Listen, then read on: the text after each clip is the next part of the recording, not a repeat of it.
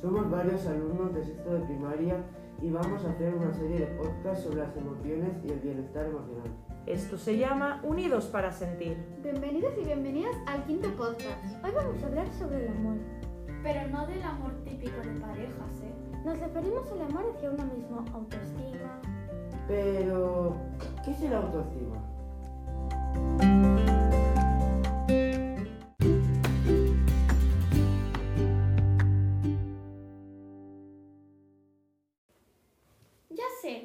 Autoestima es valorarse solo a uno mismo. Es pensar que eres el mejor en todo, que eres más guapo o guapa. ¡No! ¿Pero qué estás diciendo? No confundas a nuestros oyentes. La autoestima no es eso. La autoestima es apreciarte o amarte y pensar que eres capaz de hacer cosas. Es... Que eres a uno mismo. Valorarse. Sentirse capaz de hacer cosas.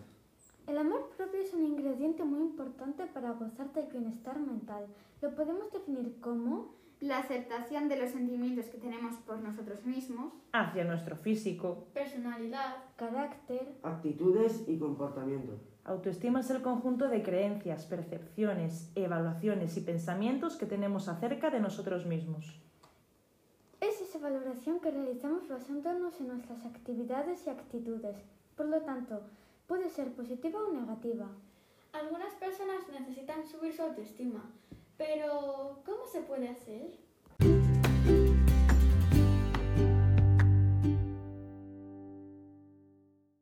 ¿Cómo se trabaja el amor propio? No te machaques, es decir, perdónate a ti mismo. La perfección está sobrevalorada. El objetivo no tiene que ser perfecto, sino feliz. No podemos pensar siempre que todo nos sale mal o que no servimos para nada. Los errores forman parte de la vida y gracias a ellos aprendemos y nos superamos a nosotros mismos. Piensa siempre en positivo y hazte un cumplido todos los días. Aunque algo no se te dé genial, cambia aún No puedo. por Voy a intentarlo.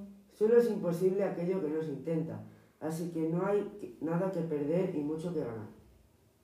Pon metas realistas. Es decir, ponte metas que puedes cumplir. Eso no significa que el camino no sea fácil o que no vayas a cometer errores. Al final todo requiere esfuerzo y lo importante es aprender durante todo el proceso. no te compares. Cada persona tiene su vida y tú la tuya. Si los demás hacen algo, no tienes que comparar porque tú eres tú. Y eso está genial. Cuida tu salud física y mental. ¿Cómo podemos hacerlo? Pues tengo dos opciones. Comiendo chuches y mientras tanto viendo la tele o yendo al centro comercial todos los días y robar todas las tiendas.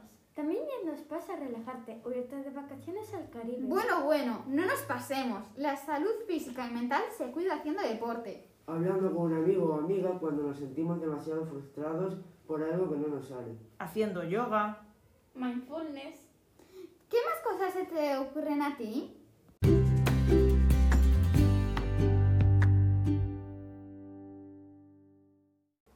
Tenemos una invitada especial que se llama Cris. Ella es la profesional de pedagogía terapéutica de nuestra clase y le vamos a hacer una serie de preguntas. Buenos días. Buenos días, muchas gracias por invitarme.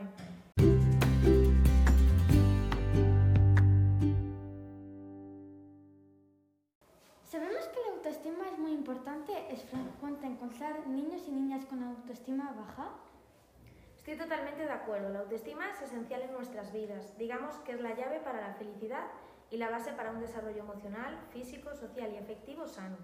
Como comentabais al principio del podcast, hace referencia a la valoración o estima que una persona tiene sobre sí misma, influyendo siempre directamente en muchos de los resultados que ésta obtiene. En cuanto a la frecuencia de una autoestima baja en la infancia, es difícil afirmarlo, por tratarse de una valoración personal y fundamentalmente subjetiva. Pensad que los que mejor nos conocemos somos nosotros mismos y en ocasiones podemos estar proyectando una imagen que no se corresponda con la realidad. En cambio, sí hay estudios que nos permitirían analizar la incidencia de problemas de salud mental, tanto en la infancia como en la edad adulta. Por ejemplo, puede ser la ansiedad, donde la autoestima baja puede ser uno de los grandes responsables.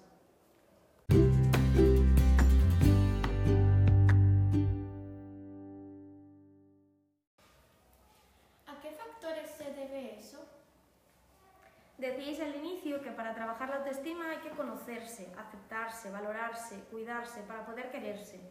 Podría parecer que depende de uno mismo, pero somos seres sociales, con una necesidad imprescindible de relación y de comunicación, por lo que van a influir siempre múltiples factores que están directa o indirectamente relacionados con nuestro entorno. Pueden ser la familia, la escuela, las experiencias personales, la vida social e incluso la cultura de nuestra sociedad. De este modo diríamos que es un desarrollo multifactorial.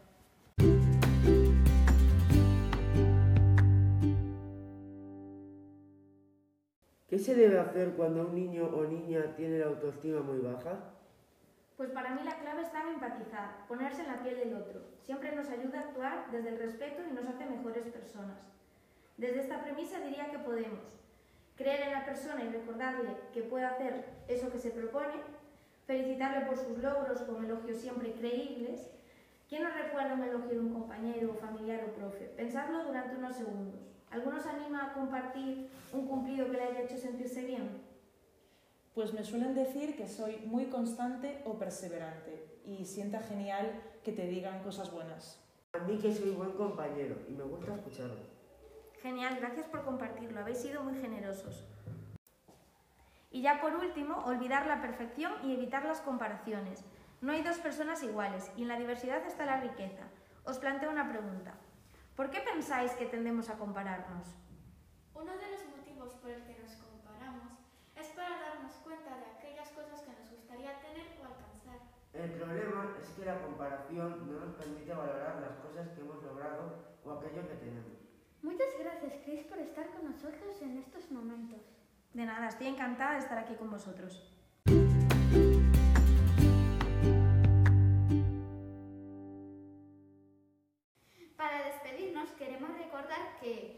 Como dice Patri, la superprofe de Trazos Class, amor es admirar a alguien por cómo es uno, no por su popularidad ni por los seguidores que tiene.